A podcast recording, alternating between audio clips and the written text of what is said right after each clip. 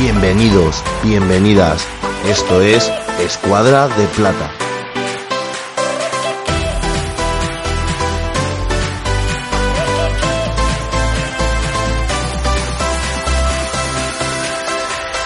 Hola? Saludos, bienvenidos, bienvenidas. Se entrega 98 de Escuadra de Plata. Semana una vez más que tenemos que hablar de un líder muy sólido, un líder de récord, un líder que se levanta Unión Deportiva, que es que ya vuelve a ganar, mete más distancia y ya son 13 puntos los que le saca al tercero, al Cádiz, que es el equipo que marca la frontera con ascenso directo. Y es más, esos 13 puntos que le saca al tercero es la mayor distancia que ha tenido un líder en segunda división al inicio de la segunda vuelta. ¿eh?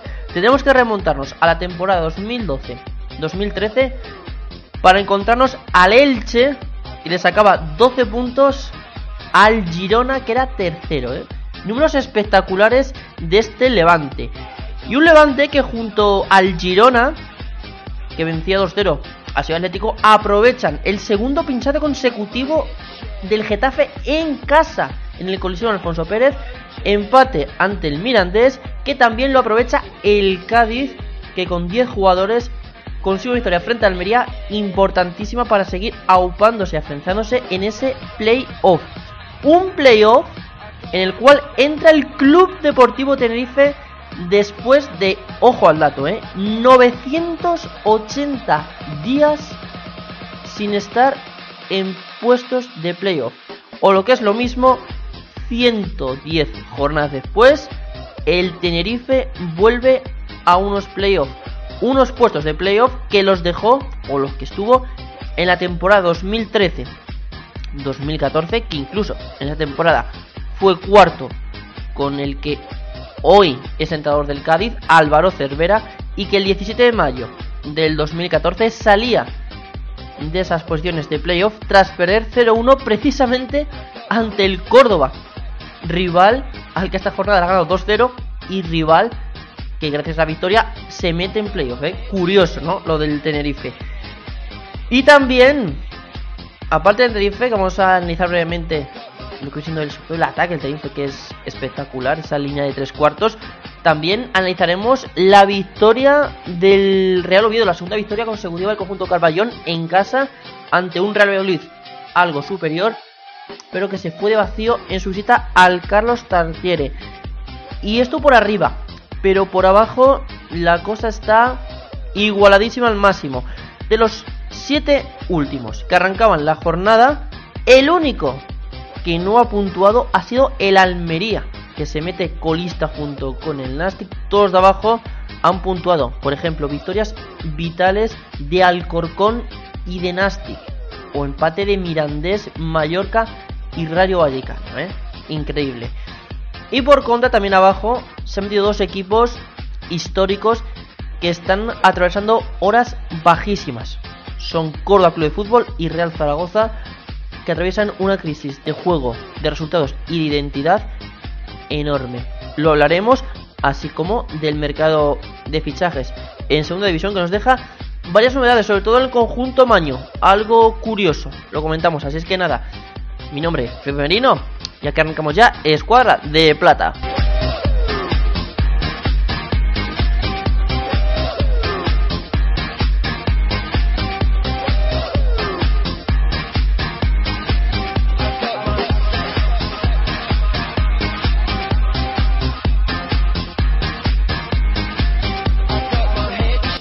Y arrancamos este programa ah, hablando del Club Deportivo Tenerife, de ese...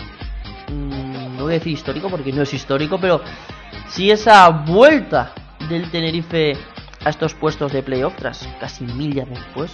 Increíble, ¿no? Y para ello tengo a Jaime Mora. Buenas, Jaime.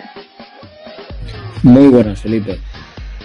Jaime, un Tenerife que, como hemos dicho, vuelve al playoff. Un Tenerife que está, o parece, que está encontrando nuevamente la regularidad, tanto en resultados como en juego, sobre todo en el Heliodoro, donde lleva ya más de un año sin perder. Su última derrota el pasado año ante el Alcorcón 1-2. casi ya más de casi 300, unos 380 días, lo que va sin perder en el Hilo Y que sobre todo destaca este Tenerife por una línea de cuatro arriba, cuatro espadas, que están haciendo las delicias de los aficionados chicharreros. Sí, la verdad es que los atacantes del Tenerife están marcando las diferencias. Es un equipo muy bien trabajado por Pep Martí, que desde que llegó le dio otro aire al equipo. Y la verdad es que tiene de los mejores jugadores jóvenes de, la categoría. Tiene a Macen cedido por el Atlético Madrid, que está deslumbrando con su zancada larga y su desborde. Luego Cristo González, el Choco Lozano, Omar Pedromo, son jugadores de gran calidad y, de mucho desborde que a veces pegan un poco de, de querer hacerlo demasiado bonito, pero que están rindiendo gran nivel. Y luego Suso, que es el, gran capitán, bueno, el gran capitán no, pero sí que es el alma ofensiva de, este, de este Tenerife que, que sí que se viste y se, se, pone el mono de trabajo a pesar de tener gran calidad y, imprime de mucho de mucha experiencia y mucha garra también al ataque de, del conjunto chicharrero. Hablamos de, también de, de, juventud, ¿no? Y sobre todo es curioso ver al Tenerife que a pesar de ser uno de los equipos menos goleadores, mm, de los que están arriba en la clasificación, sí que sobre todo el ganar partidos con ese 1-0 por la mínima y también sobre todo el tener esa seguridad eh, que le da el, eje de azar y sobre todo en la portería con, con el internacional por la selección tinto Dani Hernández, pues que, por ejemplo, eh, la meta chicharrera en los últimos cuatro partidos, es decir, en, los últimos 360 minutos disputados, ha estado tres veces imbatida. Solamente eh, el Nastic consiguió perforar la meta del Tenerife. O, por ejemplo, el líder, ¿no? El Levante, que en, en su propio estadio solamente pudo ganar 1-0, ¿no? Quizás esa combinación que hablamos de Pechu y Martí, ese aire, cambio, ¿no? al que trae las islas. Un juego ahora muy vistoso, la verdad, en, en ataque. Quizás lo que se le echaba en falta más a, a otros entrenadores, no se le ha echado mucho en Tenerife.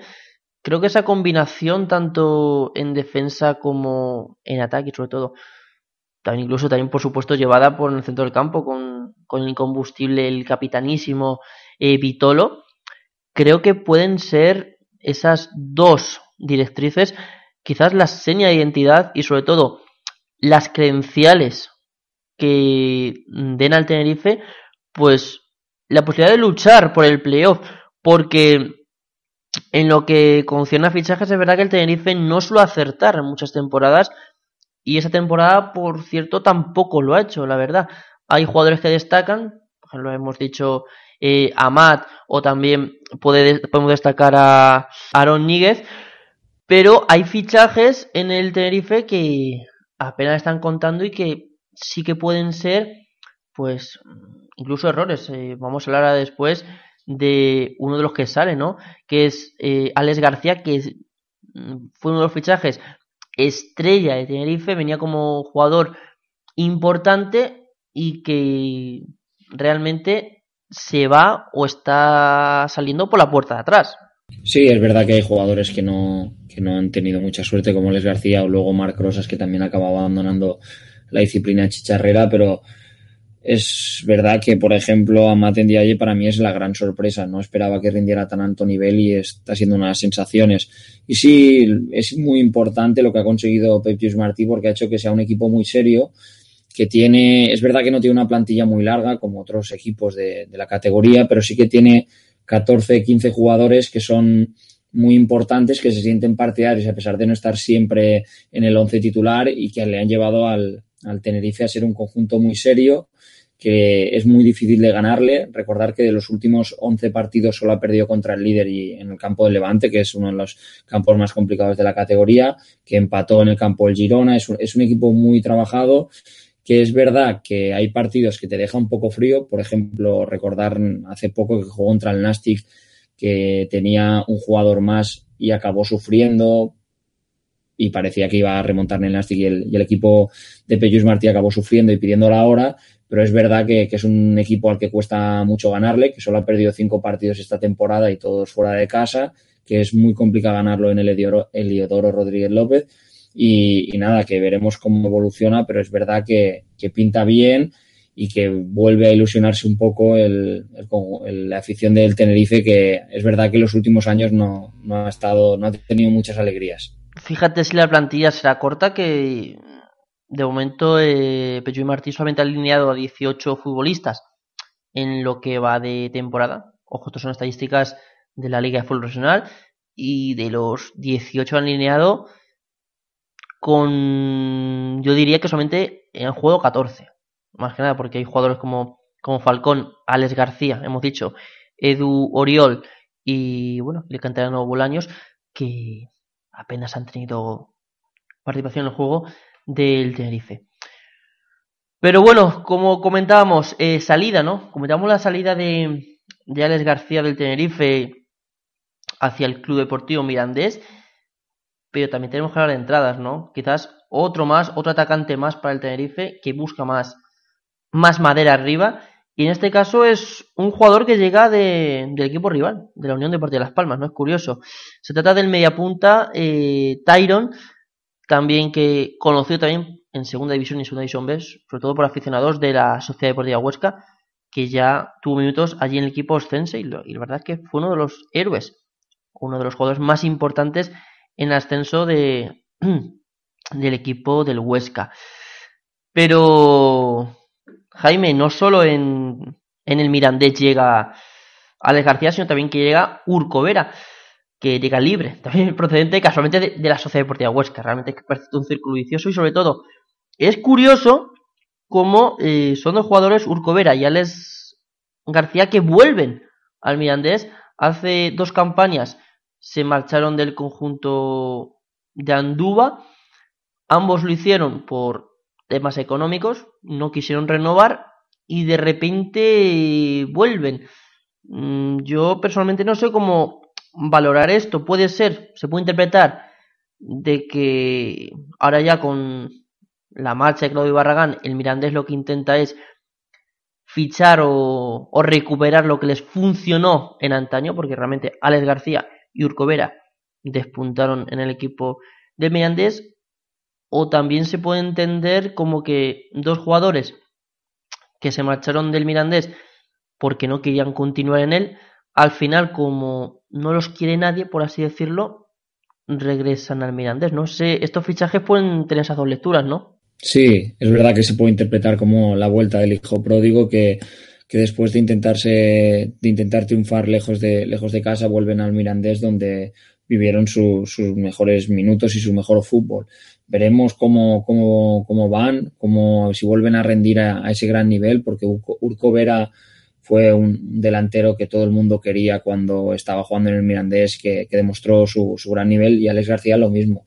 Despuntaron en ese Mirandés pero bueno, la situación no es la misma. Este Mirandés ha cambiado un poco, a pesar de, que ahora parece que vuelve a, elegirse más o menos el esquema que utilizaba Carlos Terrazas y, a ver si, si, funcionan como, como antaño, lo que no es lo mismo. Han pasado, ha pasado tiempo, eh, el tiempo pasa factura y también está, este año el Mirandés no está en su mejor momento.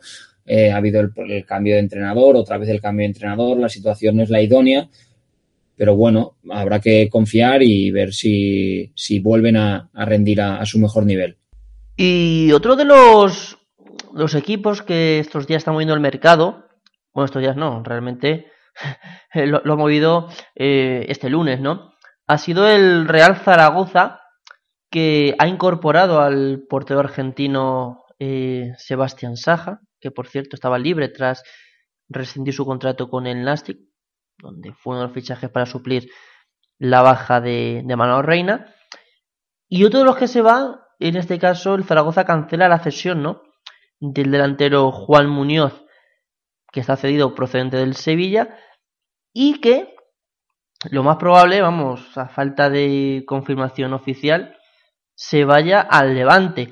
A mí esto de caso del Zaragoza, mmm, no sé, es que fíjate si el Mirandés puede en lecturas eh, estos fichajes o, esta salida del Real Zaragoza me resulta cuanto menos curiosa porque eh, Saja es un portero que al Nastic que es ahora mismo colista de segunda división, no le valía, aunque hay que decirlo, hizo los pocos partidos que jugó, creo que jugó ocho partidos, si no me equivoco, siete ocho partidos, pues lo compartió, eh, lo hizo bien, no fue mal portero, y casualmente Juan Muñoz, que no ha tenido minutos o apenas ha jugado en el Real Zaragoza, y que parece que no cuentan con ellos, se va al líder de la categoría. Es curioso decir, el Real Zaragoza eh, echa a jugadores que los coge el líder y en cambio trae a jugadores que no los quiere el colista de segunda división. No sé, para mí es un, una paradoja y un cúmulo de, de sorpresas que cuanto menos a mí me resultan curiosas. No sé qué te parece a ti. Hombre, a mí lo que me parece es que es un toque de atención que no sé si gustará mucho a, Kiko Ratón y a, Irureta el traer otro portero cuando, cuando están los dos que en teoría eran los porteros que contaban para, para esta temporada del Zaragoza. Veremos cómo, cómo, cómo le sienta y, a ver si acaban jugando o quién acaba jugando, porque es verdad que, el Nastic cuando ha recuperado a, Reina ha decidido que no podían estar tres y es que es complicado tener jugadores de más en, en una plantilla a nivel de entrenamientos y a nivel de, de gestión de vestuario. Y es impresionante lo de Juan Muñoz porque era pretendido por casi toda segunda.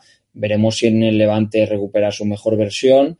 Y bueno, también a ver qué pasa en el Levante porque empieza a haber demasiados atacantes y a ver si también va a haber salidas. Se especulaba que Víctor Casadesus, que no estaba siendo del todo titular y que contaba con una ficha alta al llegar al cuando fichó por el Levante venía de estar en primera. Veremos si acaba saliendo el, jugador mallorquín o no.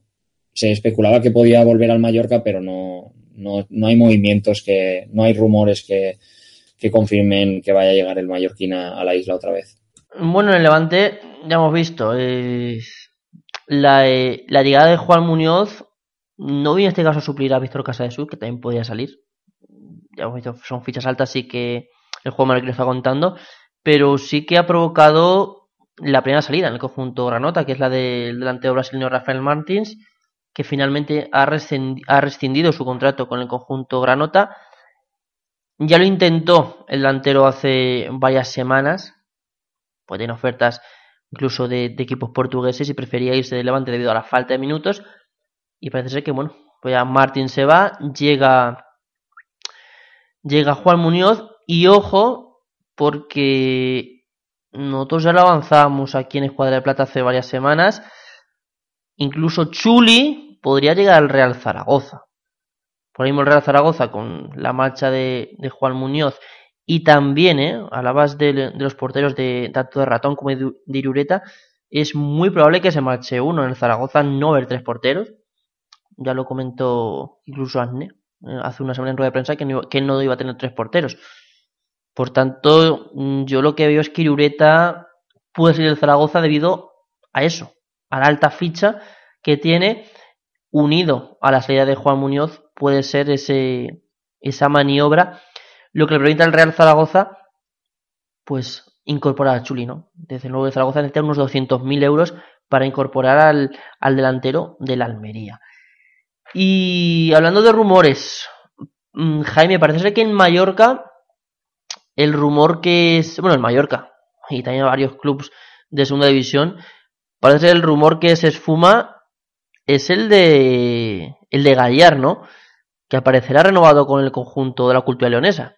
Sí, se acaba el rumor. Ah, se especulaba que el Mallorca podía llegar a pagar la cláusula de 100.000 euros por el, por el jugador, por el atacante que está brillando en segunda división con la cultural, pero al final ha llegado a un acuerdo con el equipo y ha renovado hasta 2019 y, nada, seguirán en la cultural, que a lo mejor el año que viene están en segunda, pero por ahora en, segunda B. Veremos cómo, cómo va, pero se acaba uno de los rumores que sonaba más fuerte por Mallorca aunque bueno, tampoco será un drama para los intereses de los mallorquines. Y donde no hay rumores, y cerramos ya con esto, son en, en Huesca, que esta semana pasada incorporaba al delantero eh, Vinicius Araujo, en calidad de cedido procedente del Valencia. El Huesca se va, va a hacer cargo de en torno al 20% de la ficha del atacante es, en este, en este caso, de, de Valencia Mestalla y que aún así, aunque, aunque coja el 20%, es un 20% amplio porque ese 20% equivale a un torno a 100.000 euros de la ficha. ¿eh? Es decir, que, que el Huesca no coge un, un perizco pequeño, sino que es importante. Pero bueno, para el Huesca está la salida de Urcovera, o la residencia de Urcovera, venía avalada por Araujo, del que hablan maravillas, pero que de momento, excepto antes del fichaje de Valencia, que recordamos que lo fichó por 3 millones y medio de euros, en Brasil destacó, pero mm, lleva varios años mm, dando tumbos en Portugal, en, en Bélgica y aquí en Valencia, y la verdad es que no está teniendo el rendimiento goleador esperado. Y también hay movimientos en el Numancia, que incorporaba al lateral derecho Casado, ¿no? Es de, de Sevilla Atlético o de Rayo Vallecano, que se encontraba sin equipo que lleva entrando varias semanas con el conjunto soriano.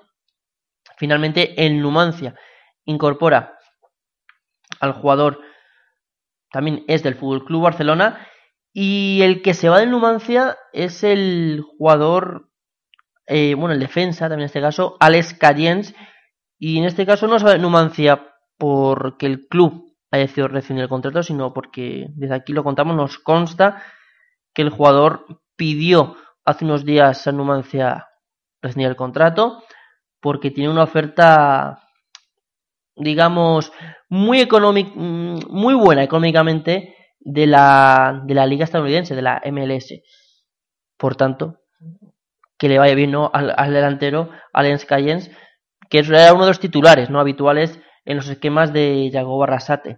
Y esto es de momento lo que se puede contar mercado de fichajes oficial. Ya sabéis, rumores, noticias, a todas horas podemos ir contando. Me despido aquí ya, Jaime Mora. Gracias por estar aquí. Un placer, Felipe. Y nosotros seguimos con el programa 98 de Escuadra de Plata. Turno ahora para analizar ese Real Oviedo Real Valladolid. Victoria Carballona por la mínima 1-0 con un gol de Toche. Y lo vamos a hacer empezando primero a escuchar a los entrenadores. A Fernando Hierro por parte del Real Oviedo y a Paco Herrera por parte del Real Valladolid. Yo creo que queríamos ir demasiado, demasiado directo, ¿no? Necesitábamos un partido para, para salir y buscar eh, por fuera con, con, con con Saúl, eh, con Cristian y con, y con Fernández, pues, pues buscar esa superioridad del 2 contra 1 por fuera y, y, las continuas pérdidas, ¿no? Pero vuelvo a decir, eh, visto un Valladolid un buen rival, un, con muy buenos jugadores, con los conceptos y la idea muy clara, un equipo que mete mucha gente por dentro, un equipo que ataca muy bien la profundidad y, y yo creo que hemos minimizado eso en la segunda parte. ¿no? En la segunda parte el equipo ha entrado mejor, eh, no ha venido muy bien el descanso. La verdad que el descanso no ha venido para poner las cosas en su sitio, para bajar las pulsaciones, para para analizar lo que, lo que ha sido la, la, la primera parte y, y, yo creo que el, el equipo ha entrado mucho mejor también en la segunda parte. Eh, el Oviedo haya marcado el gol y después nosotros, yo creo que desde el primer momento nosotros hemos querido ir a por el partido. Tengo la sensación porque sí hemos tenido más fútbol y eh, yo diría que hemos llegado hasta con más criterio, pero eh, se nos ha resistido el, gol. No me voy de aquí eh, mal, disgustado porque hayamos perdido. Creo que el camino es este, después de tres o cuatro partidos buenos, tres o cuatro victorias, el que pueda pasar esto haciéndolo bien y con sentido, eh, yo creo que nos tiene que reforzar. No puede ser otra cosa. Esa es mi, mi, sensación. Pues ahí escuchábamos a Hierro mmm, planteando un partido conservador, buscando siempre, vamos a decir, las cosquillas al Valladolid, mientras que Paco Herrera, a pesar de la derrota, se va contento. Por lo menos por el juego mostrado por el equipo pucelano. Tengo conmigo para analizar este partido a Samuel Galicia, periodista de Marca y de Radio Marca Valladolid. Buenas, Samu. Hola, ¿qué tal? Samu, la verdad es que, bueno, derrota a Valladolid después de dos victorias consecutivas por la mínima 1-0, tanto ante Reus y sobre todo esta última de la primera vuelta ante el Cádiz, que suponía frenar o cortar la racha en el Ramón de Carranza del equipo gaditano, pero llegaba Oviedo, empezaba la segunda vuelta, el Valladolid había mejorado en esas últimas jornadas, supera al Oviedo en juego, por puntos quizás mereció más, pero un error en defensa que le condena y que son tres puntos que pierdes y además no son tres puntos, sino pierdes la posibilidad de seguir en playoff, de meterte en rozar la tercera plaza, tercera cuarta plaza y dejar al Oviedo en una distancia mm, de dos puntos más, o tres si no recuerdo mal. Ahora el Valladolid se queda fuera del playoff y bueno, el partido, ¿cómo lo vistes? Bueno, pues la verdad es que yo coincido bastante con Herrera, que el entrenador del técnico, vamos, el técnico de Real Madrid dijo que salió muy contento con el, con el partido que hizo su equipo. Yo salí también muy contento. Eh, vi un Real Valladolid que, que, poco a poco va ganando mucho en el, en el terreno de juego, pero sigue teniendo el, problema que ha tenido y que arrastra durante toda la temporada, que ha sido que mm, Braulio Vázquez no consiguió cerrar en el mercado de fichajes de verano eh, la incorporación de un delantero centro y al final el gol eh, se está pagando muy caro en este Real Valladolid. tenemos a Jaime Mata, de, que vino la temporada pasada del Girona y que allí eh, en el equipo catalán consiguió marcar nueve goles, pero no es un delantero goleador como han mostrado sus registros anteriores, pero sí que hace bastantes coberturas al resto de atacantes que, que facilita el gol, pero yo por el partido que vi muy contento por el juego del equipo, pero sigue faltando el gol, que es lo que nos lleva faltando eh, durante toda la temporada. Eh, cuando tuvimos la, mala racha de cinco partidos consecutivos eh, perdiendo, que no, no conoció la victoria del Real Madrid ni ningún empate, eh, todos los partidos, y, esto siempre lo, comento con toda la gente que, que, hablo de esta racha, todos los partidos se perdieron por la mínima, al igual que hay muchos partidos el Real Madrid que gana también por la mínima, no es un equipo que, que suele ser goleador, a pesar de, del 5-0 que, ha sido la, máxima goleada que ha logrado meter este equipo en Zorrilla al Mirandés, pero, pero bueno, eh, se acaba pagando el gol en este tipo de partidos. Sí que es verdad que, que el Real Madrid en el Tartiere tuvo bastantes ocasiones, pero que Mata estuvo bastante eh, desafortunado de cara a la portería. Juan Villar también estuvo muy, muy activo. Joan Jordan también lo, probó, que, hizo un partidazo, en mi opinión, en el, en el medio del campo y, fue para mí el, mejor del conjunto de Paco Herrera. Pero no entra la pelota y cuando no entra la pelota el fútbol es así, eh, o metes gol o como mucho puedes, para, o, metes, gol para ganar o como mucho puedes eh, empatar a cero. Y si el equipo rival te hace un gol y encima sabe plantarse también en el campo como, como lo hizo este Real Oviedo de, de Fernando Hierro, que en la segunda parte y, y el final de la primera parte estuvo bastante a Marrategui a defender un poquito el resultado, pues lo acabas pagando caro. Y más también cuando recientemente dijo Paco Herrera en rueda de prensa que José, que José Arnaiz, eh, uno de los principales goleadores del Real Valladolid, no se encuentra bien. Eh, no le está gustando últimamente cómo está trabajando el, el jugador al técnico y lleva dos partidos consecutivos en el, en el banquillo. Entonces, entre un medio del campo que suele estar a veces desfogado con Alex López, que también ha tenido que ver el banquillo en, en algunas jornadas como forma de escarmiento por parte del técnico, eh, y la falta de gol y la falta de forma que dice Herrera que tiene José, podría haber algo de preocupación. Uno de los máximos, no. Eh, José Arnaiz, el jugador manchego, creo que es Toledano si me equivoco, lleva seis goles. Es... De, es, de Talavera de la Reina. No, Perfecto. No sé por dónde anda, pero bueno. No me he equivocado. Eh, cuanto no sé, para mí lo veo. Si tiramos de estadísticas, si vemos quiénes son los goleadores de Valladolid, nos encontramos que Arnaiz con seis goles y Villar con cuatro son los máximos artilleros. Y por ejemplo, para buscar delanteros, por ejemplo, tenemos que irnos a Raúl de Tomás, que aunque lleve cuatro goles, es de las mejores temporadas que está haciendo. La, pasada campaña en Córdoba eh, apenas creo que metió dos goles, si no me equivoco, así de memoria eh, Raúl de Tomás. Sí, pero yo creo que, es, es, la condición goleadora de, de, Raúl de Tomás, yo creo que sobre todo es por el rol que le ha dado Paco Herrera. Yo creo que el técnico ha estado muy acertado ahí Sí que es verdad que yo cuando, cuando veo los partidos y, algunas veces sale Raúl de Tomás eh, de una forma más prematura desde el banquillo y disputa más de, de 20-25 minutos, eh, se ve enseguida que es un jugador muy explosivo pero que tiene poca resistencia. Es un jugador para darle eh, los 15-20 minutos finales, que es lo que le está dando Paco Herrera, para que salga y que con su explosividad y su velocidad cause estragos a una defensa que ya está, ya está cansada y se está viendo que, se le está dando bien, porque eh, saliendo desde el banquillo, para salir desde el banquillo tiene muchísimo, muchísimo gol. en cuanto a Juan Villar, eh, es un jugador que a mí me gusta, me gusta mucho, me gusta porque tiene actitud, aunque algunas veces eh, se no, guste en Zorrilla la actitud que tiene, porque es un jugador que muy de gestos y no le salen las cosas y, que a veces son malinterpretados en mi opinión por la grada, porque yo eso lo veo como eh, autoexigencia por parte del jugador, pero sí que es verdad que lleva unas jornadas también eh, que es un querer y no poder, al igual que Mata.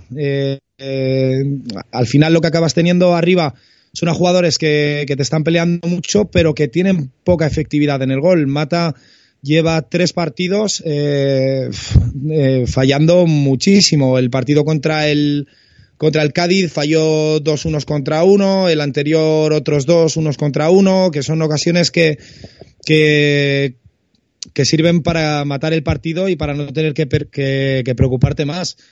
Y si además a la mala forma de José y, al mal olfato goleador que está teniendo Mata esta temporada juntamos la, la oferta que hay encima de la mesa de, de Carlos Suárez, el presidente del Real Valladolid, del Leganés, eh, para incorporar a Juan Villar a su equipo, eh, a mí me preocupa bastante cómo puede acabar el ataque del Real Madrid eh, la temporada. Pero, a ver, sobre el tema de Juan Villar, tú realmente, bueno, no sé cómo está la situación en Valladolid, eh, realmente mm, hay una posibilidad real de que se marche. Es decir, yo he escuchado tanto a Braulio como al presidente de Valladolid decir que mínimo 800.000 euros. Y el Leganés, si no me equivoco, ofreció 300.000 y creo que la oferta más alta ha sido el Deportivo con 400.000, que de momento no se acercan a la cantidad que pide el Valladolid. Además, si no me equivoco, la cláusula de rescisión está en un millón de euros. sí, efectivamente. Está, está en un millón de euros, pero bueno, ahí ya sabes cómo es el mercado. Puede influir de todo. Ya sabes que los directores deportivos siempre intentan sacar balones fuera cuando, cuando son los, sus propios jugadores los que pueden salir del club. Siempre le pueden decir que, que, no, que forman parte del equipo, pero al final lo, que acaba contando es eh, lo, que acabe pasando eh, a final de, este mercado. Lo hemos, lo hemos contado, bueno, yo por lo menos en otras tertulias, en, en otras que hacemos en, en Radio Marca, y los tertulianos estamos bastante de acuerdo en que eh, Juan Villar eh, puede salir de este Real Valladolid. No, no son especulaciones, sino que el Leganés eh, es, un club ahora mismo de, primera que puede interesar al, jugador, que no está teniendo una de sus mejores temporadas en el Real Valladolid, porque la temporada pasada fue una temporada increíble de, Juan Villar y este año se le está notando un poco más flojo y, igual es el propio jugador el que decide de cambiar de rumbo, pero es que el Real Valladolid está entre la espada y la pared, porque ahora mismo Juan Villar termina contrato en junio. O sea, si ahora mismo eh, no se alcanza una renovación con Juan Villar, en junio podría irse gratis. Y al fin y al cabo, los 800 de mínimo que pide el Real Valladolid al, al Leganés no serían eh, mal vistos esos 300, por decirlo de alguna manera, si el jugador no quiere renovar. Porque al fin y al cabo, o te llevas 300.000 por un jugador que no quiere renovar, o, o acaba yéndose libre en, en, junio. Entonces ahí es donde tiene que estar bien Braulio Vázquez y, el Real Valladolid e intentar estirar lo máximo posible la oferta del Leganés en el, en el mínimo plazo de tiempo para que en caso de que al final Juan Villar acabe saliendo del Real Valladolid, eh, la entidad vallisoletana pueda incorporar a otro atacante. Pues veremos porque, bueno, el Lega tiene dinero, tiene pasta, le hace falta fichar para, bueno, pues para evitar que los perseguidores en la lucha por, los tres equipos que ahora mismo están en descenso a segunda división, pues le alcancen, pero mm, yo creo que ahora mismo el Leganés eh, a no ser que cambie un poco el rumbo, esto lo digo como opinión personal y como opinión que estoy palpando por Leganés, creo que ahora mismo Juan Villar ya no es una prioridad para el Lega. Ahora mismo hay jugadores que se han posicionado antes que Juan Villar y que sobre todo salen a coste cero. El último, si no me equivoco, ha sido Raúl Meyeles. No lo sé ya si esto mm, será verdad o no, pero es una de las posibilidades que se está tomando en, en cuenta. Y si el Valladolid no se da prisa, eh, bueno, si mejor dicho, si realmente el Valladolid quiere eh, traspasar a Juan Villar al Leganés, pues lo tiene que hacer ya. Se acaba el mercado, las opciones se van agotando y ojo, porque soy de los que piensa que como Juan Villar abandona el Valladolid, mm, le puede ir mal al conjunto pucelano. Porque el mercado de fichajes se puede cerrar y no veo yo muchas alternativas mejores. Yo creo que a Juan Villar le hace falta sobre todo centrarse más en el Valladolid porque creo que lleva unos meses que no sé si el representante, la directiva del Valladolid o las ofertas que puedan llegar de primera le están un poquito mareando, pero creo que es primordial que, opinión, que, que se cierre este mercado, que Juan Villar se quede en el Valladolid y diga, voy a centrarme, porque lo veo descentrado. Aún así, para mí, ya te digo, en el partido ante, ante el Oviedo, por retomar el partido ante el Oviedo, para mí junto a Moyano en el, en el lateral derecho, ambos en el lateral derecho, fueron lo mejor de ataque del Valladolid junto a Jordán. Lo demás del Valladolid, te digo en serio, muy desaparecido y con llegadas muy tímidas. Por cierto, por comentar algo del, del Oviedo, que, bueno, recordemos que el Oviedo llegaba, sí, a este partido tras haber ganado al Elche 2 a 1, pero venía con una losa de tres derrotas consecutivas ante Real Zaragoza, Córdoba y sobre todo esa sonrojante, ¿no? Ante el Ciudad Atlético, donde recordemos eh, esas palabras que decía su capitán John Erizo al finalizar el partido, decía que habían hecho el puto ridículo y sobre todo llegaba al Oviedo con la idea de ante su afición mejorar el juego porque el Oviedo realmente no está jugando mucho, ¿no? Va a chispazos últimamente y que en el partido ante Valladolid tiremos de estadísticas, según vemos, y sea Héctor Verdés, un defensa, el jugador con más participativo en el Oviedo, es decir, jugador que más pases da, más pases correctos eh, eh, bueno, realiza a sus compañeros o en el juego, pues Samu, es un poquito preocupante lo del Oviedo, es decir, gana, pero se aprovecha de un error de, de y de, y de Alex Pérez en defensa, una prolongación de Linares que aprovecha Toche para marcar. Lo demás del Oviedo, poco nada. Bueno, pero al final no ha sido ni poco ni nada. Se ha, llevado los tres puntos. Eh, yo creo que en esta liga eh, se está decidiendo por cosas muy puntuales y, y, lo podemos observar en la tabla clasificatoria, que apenas hay separación entre todos los equipos. Y, al final es aprovechar tus oportunidades y, no dejarlas escapar. El Getafe de Bordalas del año pasado, no sé cuántos 0-1, 1-0 ganó y consiguió el ascenso. Es, un juego que igual no, no funciona, pero que si se aprovechan las oportunidades puede servir para salvar la temporada o para llegar a la zona de promoción. lo mismo le pasó al Real Valladolid contra el Cádiz. El Cádiz fue un equipo que le plantó mucho, plantó, eh, le plantó mucha cara al Real Valladolid y que le jugó de tú a tú, nunca se escondió y demostró por qué se encuentra en la zona noble de la tabla clasificatoria a pesar de ser un recién ascendido, pero un error de Cifuentes con el disparo de John Jordan fue el que le dio los tres puntos a, al conjunto de Paco Herrera. De hecho, por eso mismo ha dicho Paco Herrera que está más más contento con este partido ante el Oviedo, que, su equipo ha sido superior y, se ha mostrado en el campo. Yo creo que cualquiera que, viese el partido sin eh, y todo esto sin menospreciar la labor del Real Oviedo, que supo llevarse los tres puntos y supo hacer su partido. Pero cualquiera que vio que viese el, partido estará de acuerdo conmigo en que el Real Valladolid, en cuanto a juego, fue muy superior al, al equipo de Fernando Hierro. Eh, por mí es aprovechar las, las ocasiones y, saber llevarte los, los, tres puntos que al fin y al cabo son los que van a decidir a final de la temporada, de, si con cinco errores consigues 15 puntos, esos cinco errores del rival te han podido salvar la, la temporada. Aprovechar, eh, si tú no propones el juego, pues aprovechar los, errores del rival y una vez que el rival erre, eh, saber hacer tu partido, echarte atrás y saber defender, que tampoco fue fácil defender al, al Real Valladolid y menos como estaba jugando eh, durante toda la segunda parte y parte de la primera.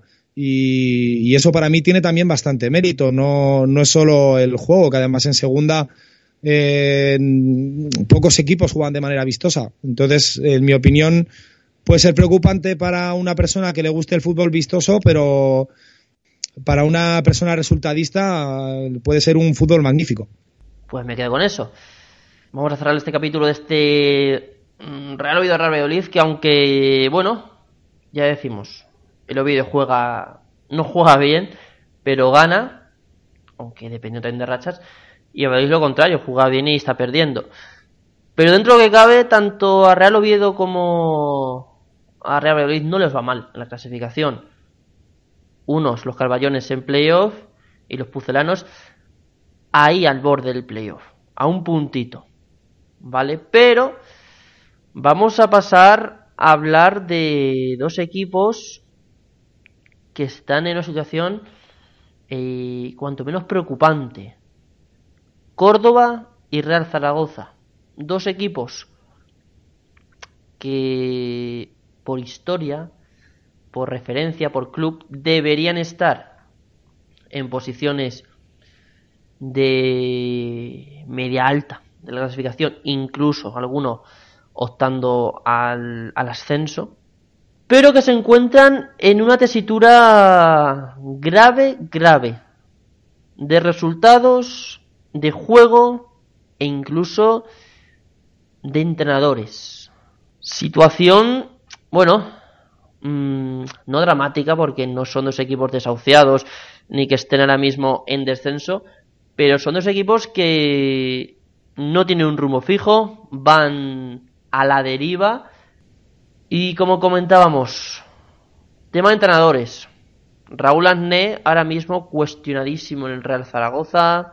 Se hablaba de que, bueno, se está, se está hablando que podría ser cesado en, en estos próximos días, aunque dudo que lo hagan porque si se va Asne, ¿quién vuelve?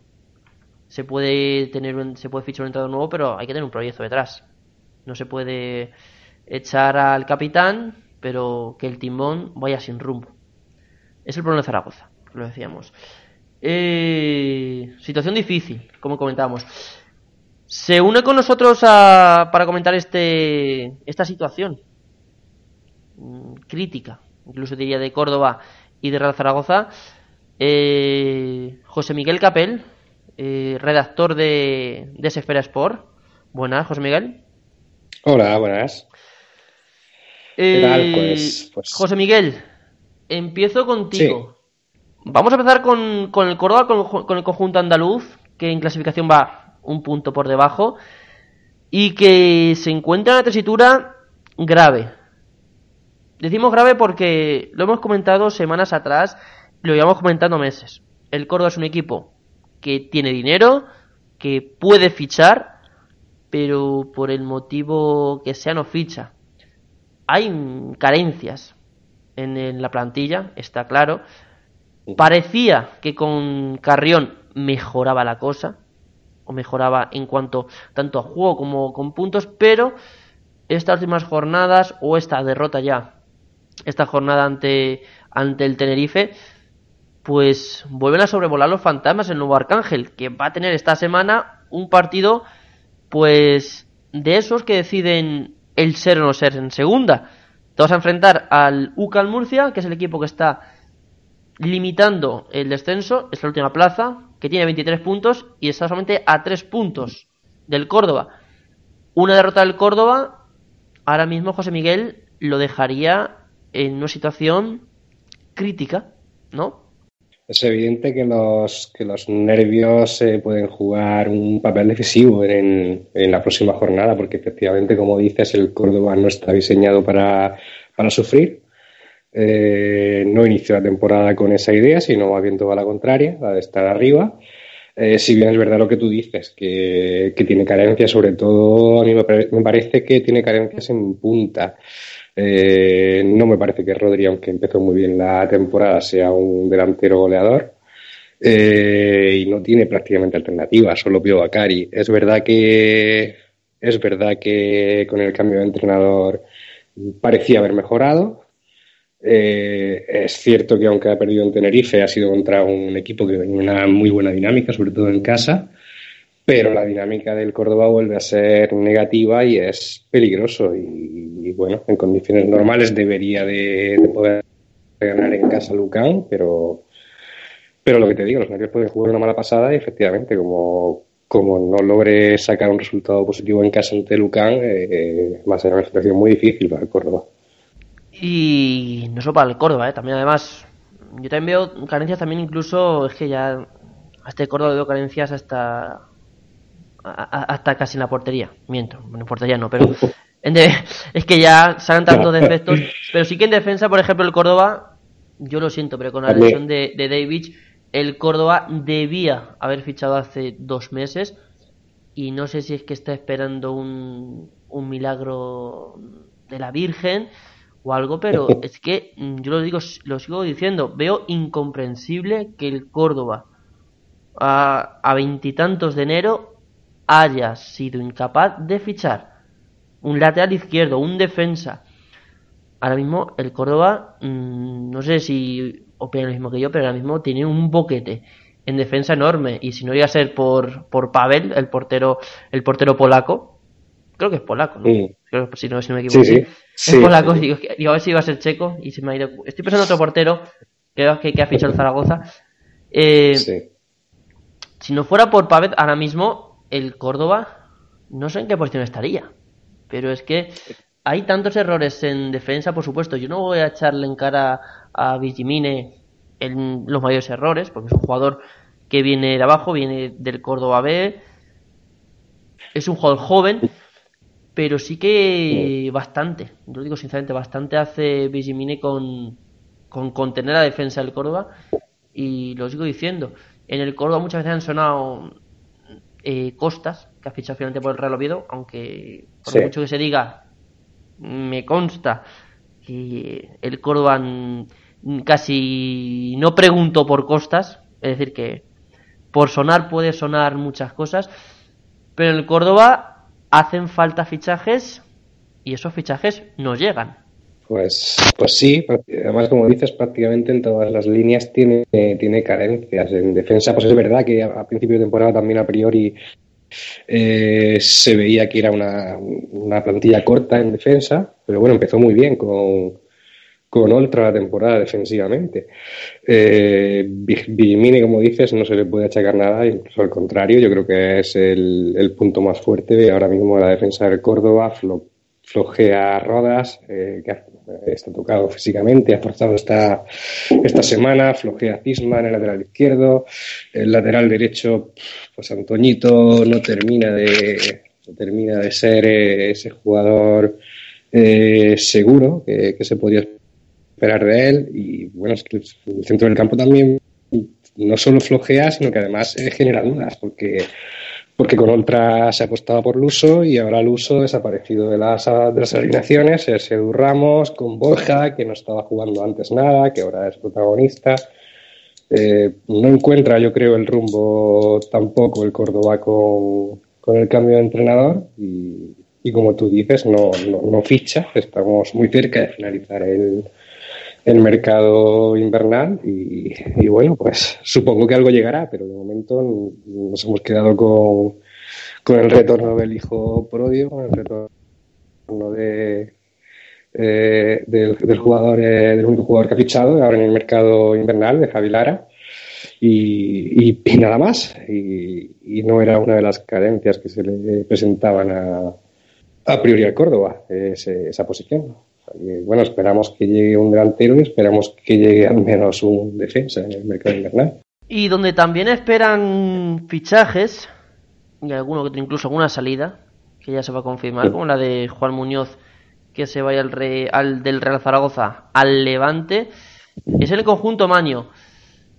Mm, un punto mejor que el Córdoba, con 27, pero con una crisis de identidad importante.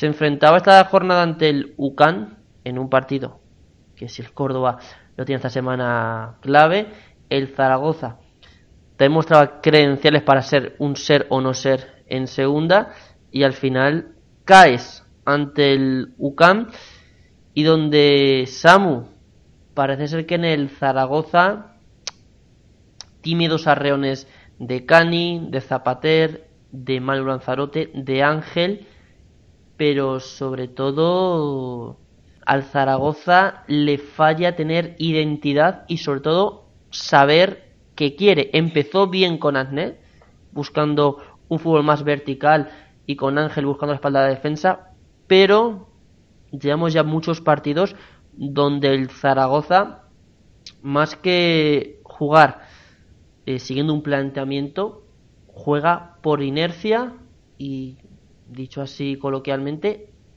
juega a ver lo que sale, ¿no? Pues sí, yo lo que he visto esta temporada del Real Zaragoza, sobre todo, bueno, a pesar de que tuvo eh, un buen arranque con, con Agnet para la distribución de milla, creo que es un equipo que le he visto muy pasivo, juega muy con el piloto automático y, al fin y al cabo eh, eso en segunda división se acaba, se acaba pagando. Hablabas antes de la identidad y, yo creo que es primordial en, en, un equipo de segunda, en una división tan, eh, tan jodida, por llamarlo de alguna manera, aunque, esté, aunque, aunque sea una mala palabra.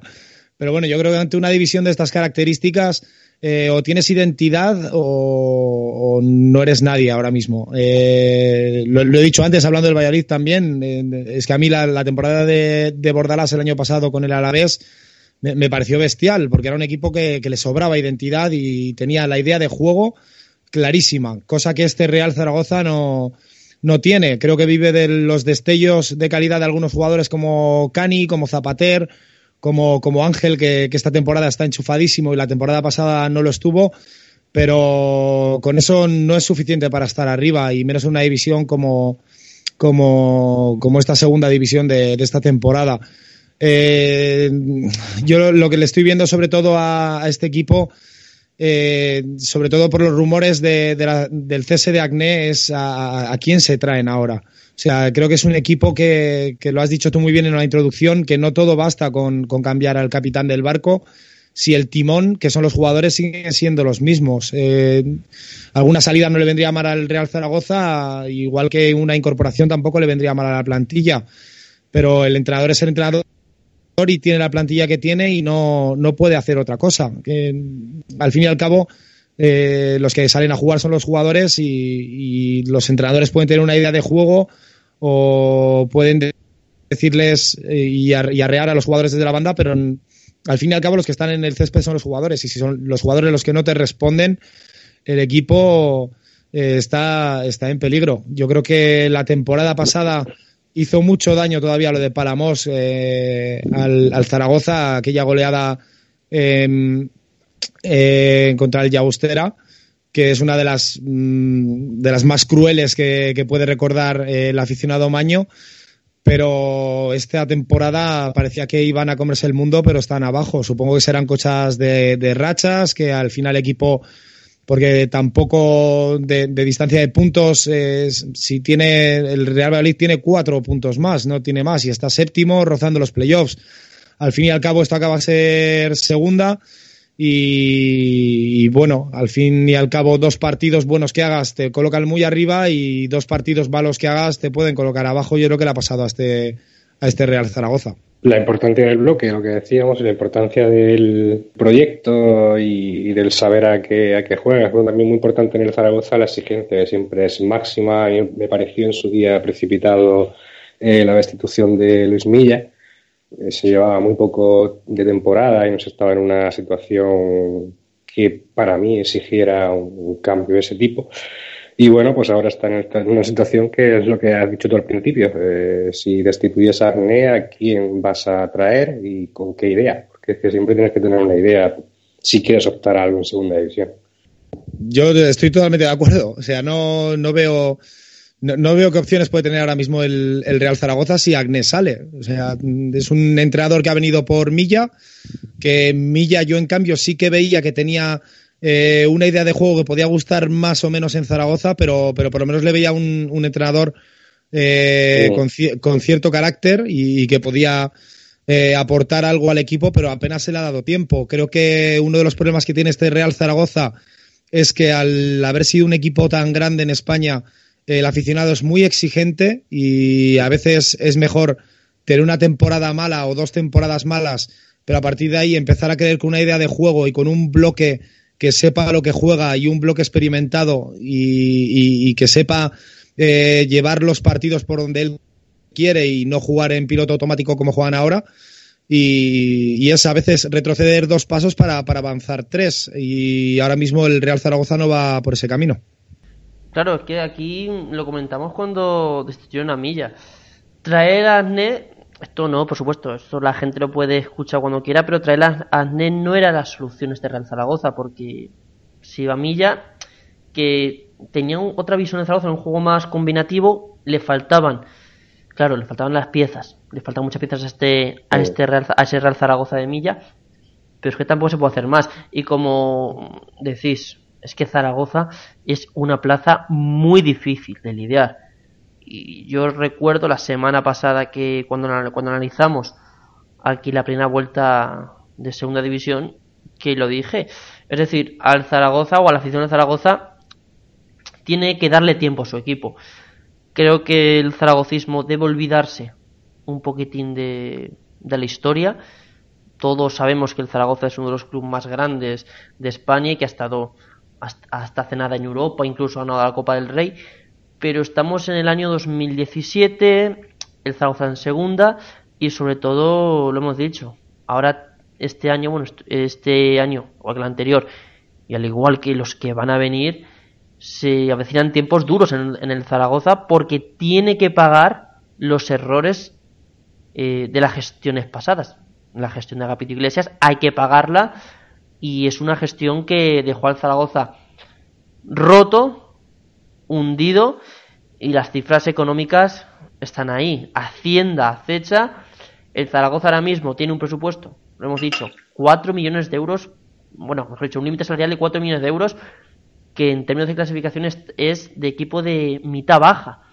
Es decir, que tampoco el Zaragoza tiene un margen de maniobra mayor, por tanto, creo que el Zaragoza debe olvidarse de, de ir a por objetivos ambiciosos de ascenso y limitarse a, bueno, vamos a hacer un proyecto de segunda división con jugadores de segunda, vamos a ver qué sale, vamos estos años a intentar eh, meternos en playoff y con suerte salir. Pero mm, yo lo he dicho siempre, difícil, difícil que Zaragoza esté pensando eh, a día de hoy o, o de temporada en conseguir un ascenso. Mm, plantilla va justa y sí hay jugadores muy buenos, Cani, Manuel Lanzarote, Ángel, pero luego le falta una estructura sólida de bloque, que es quizás el error y lo que en segunda pues gana muchos puntos. Pero bueno, veremos qué pasa con el Córdoba, con el Real Zaragoza, que están viviendo una situación difícil. Que sí, comentaba Samu, que en dos, tres partidos te plantas arriba. Pero ahora mismo Zaragoza y Córdoba, tres partidos malos ahí abajo y como sigan por esta dinámica les puede salir mal la cosa. Es Samu Galicia, dejo que, te marches. Un placer haber estado hoy con nosotros. Te esperamos, nada, enseguida. Esperamos escucharte en los próximos programas. que sí, que sí que voy a estar, lo prometo. es que me, hace mucha gracia porque es el primer programa en el que intervengo esta temporada y tengo muchas ganas de estar, pero lamentablemente por tiempo no ando muy sobrado este año. Pero seguro que nos volvemos a escuchar y, volvemos a hablar del mejor fútbol de segunda de España. Perfecto. de España, me he lucido. Así que nada, un abrazo a todos y, nada, Felipe con las croquetas a tope. Exactamente, de jamón y de pollo. Muchas gracias, Samu. Eh, un abrazo, nos escuchamos la próxima. Y nosotros seguimos Hablamos de Córdoba y de Zaragoza que van mal. Pero es que vamos incluso bajando la frontera y vamos bajando, si aún más se cabe, en esta segunda división. Nos vamos a por uno de los colistas, la Unión Deportiva Almería, que vive uno horas, ya es decir días, sino horas, que aquí ya sí son críticas no solo en el fútbol, en la vida, en vuestro trabajo, en cualquier, en tu familia, creo que al final es fundamental. Y en ese sentido, pues bueno, nosotros tenemos un gran déficit con el resto, ¿no? Estamos en un momento delicado, eh, cuesta salir de ahí y el estado, de anímico, el estado de anímico hace mucho, ¿no? El creer, el tener esa fe, eh, te lo dan los resultados y eso nosotros no lo podemos vender hay que sacarlo por otra de otra forma. Y hoy al final pues bueno se nota mucho eso no un equipo que, que, bueno que tiene un buen cúmulo de puntos un equipo que está confiado y otro equipo pues a su vez pues bueno nosotros un poquito más temerosos con más precaución.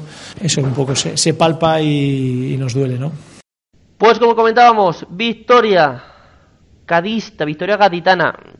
Importante vital estos tres puntos para el Cádiz ya no solo por el rival, sino también por el partido que se presentaba, que jugaba con 10 jugadores durante prácticamente toda la segunda parte y que ha conseguido sobreponerse a jugar con 10 y a ganarle a la Almería en un partido, mm, la verdad es que muy típico de segunda, un partido donde no hemos visto mucho ataque, han triunfado más la destrucción de juego que la creación y que se iba a decidir por acciones individuales o jugadas balón parado. En este caso se ha decidido por una, para mí, un inconmensurable Aridane que roba pelota en su, en su propia área, conduce hasta el área rival y una gran jugada de Cádiz, tanto de, eh, de Álvaro García como, como de Rubén Cruz y una finalización perfecta de, de Aitor, pues consiguen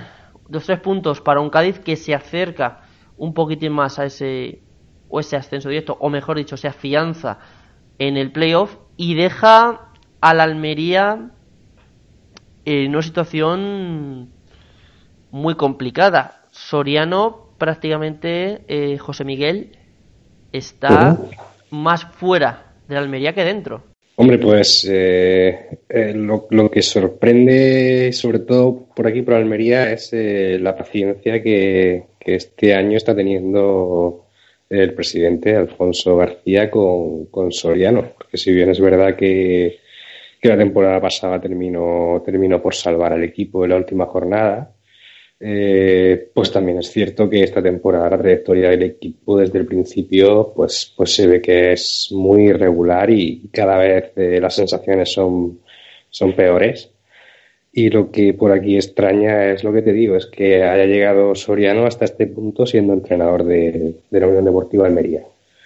Eh, a partir de ahí, pues bueno, es que las sensaciones que, transmite el, equipo son, son muy, muy preocupantes. Eh, no, se, no se ve por ningún, por ningún sitio eh, a qué quiere jugar esta Almería, eh, cuál es el estilo de juego que quiere plasmar Soriano de su, de su once sobre el campo. Eh, cada semana hace cambios en las alineaciones que, que la afición termina por, por desquiciarse al, al, conocer la alineación que da, sobre todo cada vez que, que juega a domicilio. Y sobre todo lo preocupante es la, la alarmante falta de gol y de, y de, y de presencia ofensiva de, de, la Almería, que hoy con uno menos eh, pues prácticamente no ha inquietado a la portería del Cádiz. Inquietar, yo es que estoy intentando recordar las ocasiones de la Almería. Que y es que creo que Cifuentes es que no, no, ha tocado el balón en todo el partido. Es, creo que lo único que, no ha tocado es para sacar de puerta. Sí, sí, no, es que no ha tenido ninguna ocasión clara de gol. Eh, es que ha jugado con, con, un jugador más durante prácticamente toda la segunda parte y, y, y, la sensación era la contraria, era que era el Cádiz el, que, el, que, el único que buscaba intentar hacer daño intentar llevarse la, la victoria. Eh, una Almería que parecía que le valía con el empate en la situación en la que está. Eh, muy mala en la clasificación. Y, y, bueno, pues una apatía en los jugadores y un, una falta de compromiso eh, que, que desde aquí en Almería al menos lleva unas semanas eh, rumoreándose que los jugadores no están con el entrenador, por mucho que públicamente digan lo contrario, como es lógico. Y bueno, pues sí que lo lógico sería que esta semana pues fuera la, semana en la que efectivamente Alfonso García se decidiera a destituir a, Fernando Soriano.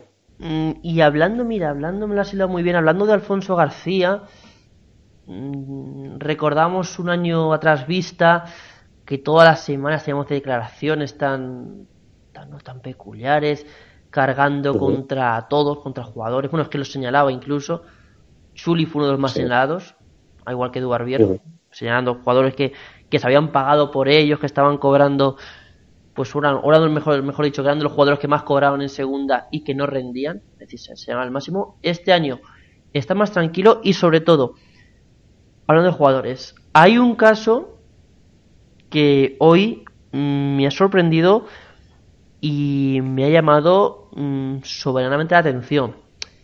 Estoy hablando de, de Borja Fernández, un fichaje que ha llegado esta semana Almería y que el propio jugador lo ha dicho en, al final del partido, no sé si es que lo ha dicho inconscientemente, no sé cómo lo ha dicho, eh, comentaba que llevaba dos meses sin jugar, es verdad, llegaba de la Liga India, sí, campeón con el Atlético Kolkata, pero dos meses sin jugar y que apenas esta semana había entrenado dos días y de repente titular contra, contra el Cádiz. Una de dos, Vale que Almería tenga bajas. Me parece muy bien, pero no hay jugadores en el Almería o Soriano no confía en jugadores que tengan una condición física pues más activa o, o estén mejor que Borja Fernández porque os ha visto Borja Fernández no estaba al 100%. No, si él eh, digamos que en los últimos meses aprovecha cualquier cualquier momento sobre todo cualquier salida a domicilio para tratar de, de, no, de no alinear de partida a José Ángel Pozo, que, que para, para la mayoría de la afición de la Almería es el jugador que puede ser más determinante para, para el equipo en cuanto a calidad, visión de juego, etcétera, pero sí es verdad que incluso públicamente Fernando Soriano ha criticado en varias ocasiones a José Ángel Pozo, cuestionando su, su compromiso y, aunque en casa no termina de atreverse de mandarlo al banquillo y suele alinearlo como titular, pero sí que fuera de casa aprovecha cualquier ocasión para, para darle banquillo. Yo creo que ha aprovechado que ha llegado eh, Borja esta semana para, para colocarlo a él junto a Fran Vélez, en una pareja de mediocentros totalmente defensiva. Eh, y darle el banquillo a Pozo y bueno pues pues el resultado es el que, que se ha visto una vez más y en cambio le coloca, o mejor, mejor dicho, sienta a Pozo y hoy casualmente saca a un jugador con el cual no ha contado en, estas últimas jornadas, o mejor dicho, no ha contado esta temporada, un jugador de ataque, un jugador que es verdad que su rente de goleador no está siendo el esperado en Almería, y es de Chuli. De repente es verdad que a Almería le falta goles, pero muchos. Es de los equipos que menos goles marca, pero lo curioso era que Chuli apenas había tenido participación, incluso estos meses, en Almería, solamente con cambios en las segundas partes, y de repente esta jornada titular. Es decir, mm, yo es que sigo sin entender a Soriano, son un día pongo a unos, otro día pongo a otros. Es que hablamos de Zaragoza y, y esa falta de rumbo, pero es que en Almería yo creo que la situación pues podría ser incluso hasta peor porque en Zaragoza por lo menos estamos viendo que los jugadores juegan habitualmente los mismos. Aquí en Almería pues de repente juegan unos hoy juegan otros. Creo que la única línea donde no cambian los jugadores es en la portería y en defensa. Por lo demás cambios en todas las semanas Incluso en defensa también, porque por ejemplo la semana pasada, eh, por sorpresa, también alineó a Trujillo, dejó a Morcillo en el banquillo eh, sin aparentes molestias. Eh, cada semana, como bien dices, cambia la línea del centro del campo, puede apostar por Diamancá, como puede apostar por un jugador de un corte totalmente distinto, como Fran Vélez. Estás, como bien has dicho ahora mismo, esta semana de repente saca del equipo a Quique, que estaba siendo el jugador con más gol de Almería, y apuesta por Chuli, que prácticamente no había tenido oportunidades en los últimos meses. Eh, eh, es un poco el estar a la deriva, el, no tener claro, eh, no tener claro la dirección en la que en la que marcha y yo creo que Fernando Soriano lo que lo, que le está ocurriendo es que no no sabe no sabe cómo poner solución a la situación en la que se encuentra la Almería una situación que llegados a este punto, eh, jornada 22, queda toda la segunda vuelta por delante. El Almería, a día de hoy, es tiro de, de números y tiro de memoria, es el peor equipo de segunda de las últimas mm, nueve jornadas, si no me equivoco. Tengo aquí el tres puntos de los últimos 33, si no me equivoco, yo también. Bueno, yo he cogido eh, las últimas nueve jornadas, que de los últimos 27 puntos, ¿no? Esas, esas nueve jornadas, Almería solo ha conseguido, ha conseguido siete y suma cuatro derrotas consecutivas. Tres de ellas lo está haciendo sin marcar gol. Es decir, que Almería, si no me equivoco, lleva ya más de 200 minutos sin anotar un gol. No, miento, miento, miento, miento. Espérate, que las matemáticas me están fallando. Lleva casi 300 minutos sin anotar un gol es todo consecuencia de, lo mismo. El equipo no, no, sabe exactamente a lo que juega, eh, intenta, intenta hacerse fuerte defensivamente, pero, pero tampoco lo consigue. Intentan tener un planteamiento defensivo fuerte que le permita eh, al menos no salir goleado, ya que ofensivamente su, aportación o sus ideas son, son nulas pero es que ni tan siquiera esto lo consigue. Entonces está en una situación en la que, la que no hay rumbo, no hay idea de juego, no, no, no hay confianza en los jugadores, en, saber a lo que juegan, en, tener un, un mínimo de, esperanza en, conseguir algo positivo más allá de un empate a cero si, si, si tienen un poco de suerte. Eh, la situación es muy, muy, muy preocupante en el Almería. Eh, la situación es muy difícil eh, y vamos a alargar más esta agonía con Fernando Soriano me parecería muy muy sorprendente de parte del club. Bueno, pues veremos qué pasa. Yo creo que Fernando Soriano ahora mismo tiene un 75%, 80% de posibilidades de irse de Almería. Yo creo que esta situación sería de locos alargarla.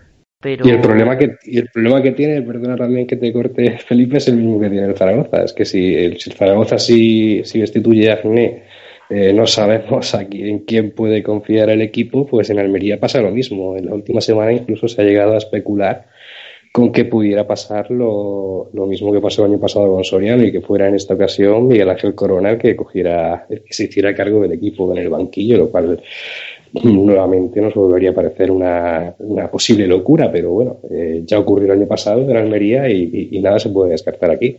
Claro, que iba a comentar eso, lo que pasó la temporada pasada. Hubo un baile de entrenadores, por ejemplo, Fernando Vázquez lo tenía casi, casi, casi hecho y cerrado. A última hora el presidente dijo, no, tú no que cobras mucho.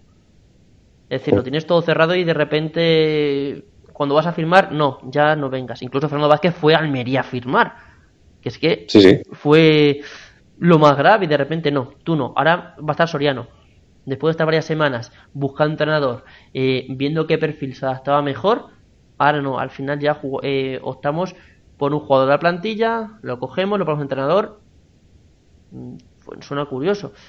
Mm, la verdad es que no lo sé. Por lo menos la diferencia entre Almería y el Zaragoza es que Almería sí que está fichando. Pero a mi suponer, yo voy a dar mi opinión personal.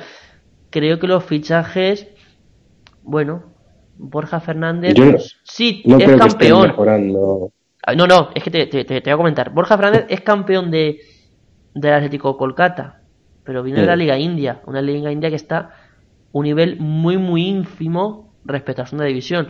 Y luego llega Javier Alamo, que con Osasuna apenas ha tenido participación y que la temporada pasada en Girona jugó, pues, pero jugó de jugador suplente. y de repente llega Almería y los dos titulares. Y estamos viendo que no anda un rendimiento esperado. No sé si llega a mejorar mucho lo que tiene Almería, porque para mí la Almería, tú, eh, vosotros decís Pozo, yo te digo eh, Antonio Puertas, para mí que Almería no tiene tan mala plantilla como para estar a día de hoy eh, siendo colista de segunda división. Tampoco digo que la Almería tenga plantilla para estar en ascenso directo, porque eso sería mentir, pero el Almería tiene plantilla para estar en mitad de la tabla, incluso siendo unos equipos que esté optando al playoff. No entiendo yo esta situación, la verdad. No debería pasar por, por plantilla y por límite salarial, no debería estar pasando los apuros que está pasando, pero en segunda división, pues bueno, lo hemos dicho muchas veces, yo lo he escrito eh, recientemente en Esfera Sports, eh, o tienes un bloque y, una idea de juego y, apuestas por ella, o si estás perdido y no sabes hacia, dónde, hacia dónde caminas con tu juego, eh, lo más probable es que te veas como se está viendo en Almería. Y lo más grave no es dónde está, sino que las esperanzas de reacción hoy por hoy son nulas. La verdad es que la Almería tiene experiencia en esto de situaciones duras. Ya lo vi la temporada pasada. Consiguió esquivarlo, también con Soriano. Pero para esta temporada ni Soriano ni, ni nadie consigue revertir la situación y le hace falta un giro. Tiene, tiene que cambiar mucho eh, la situación para que la Almería pueda tener alguna posibilidad de, de intentar salvar la categoría esta temporada. Por eso que tiene que haber un giro importante porque los de abajo ya empiezan a ganar esta jornada prácticamente todos los de abajo han puntuado y el único que no puntuó es Almería. Bueno, el Almería y no no, no miento, no, el Almería es el único que no ha puntuado. Por tanto, o cambia la tesitura de Almería o cambia la situación. Hay un cambio de timón, dicho en referencia a igual que el Zaragoza o la Almería este año sí que puede ser unos equipos que pueda bajar a segunda división B. Eh, José Miguel Capel, gracias por haber estado con nosotros. Te esperamos en próximos programas. Aquí estás, sabes, estás invitadísimo. Tienes las puertas abiertas cuando quieras. Aquí estamos. Muchas gracias, intentaremos estar por ahí. Muchas gracias por, por abrirme las puertas de Escuadra de Plata. Un placer, un honor. Y nada, pues nos, nos escuchamos. Y nos escuchamos y nosotros nos despedimos. Hasta la semana que viene. Aquí nos pueden escuchar en su día favorito de la FM, a la misma hora, el mismo día. O también nos pueden escuchar en diferido a través de nuestros canales de iVoox, SoundCloud y iTunes. Y también seguirnos en nuestras redes sociales. En Twitter, mención Escuadra de Plata. Como le decimos, vean mucho Full de Segunda División y pasen una feliz semana. Hasta luego.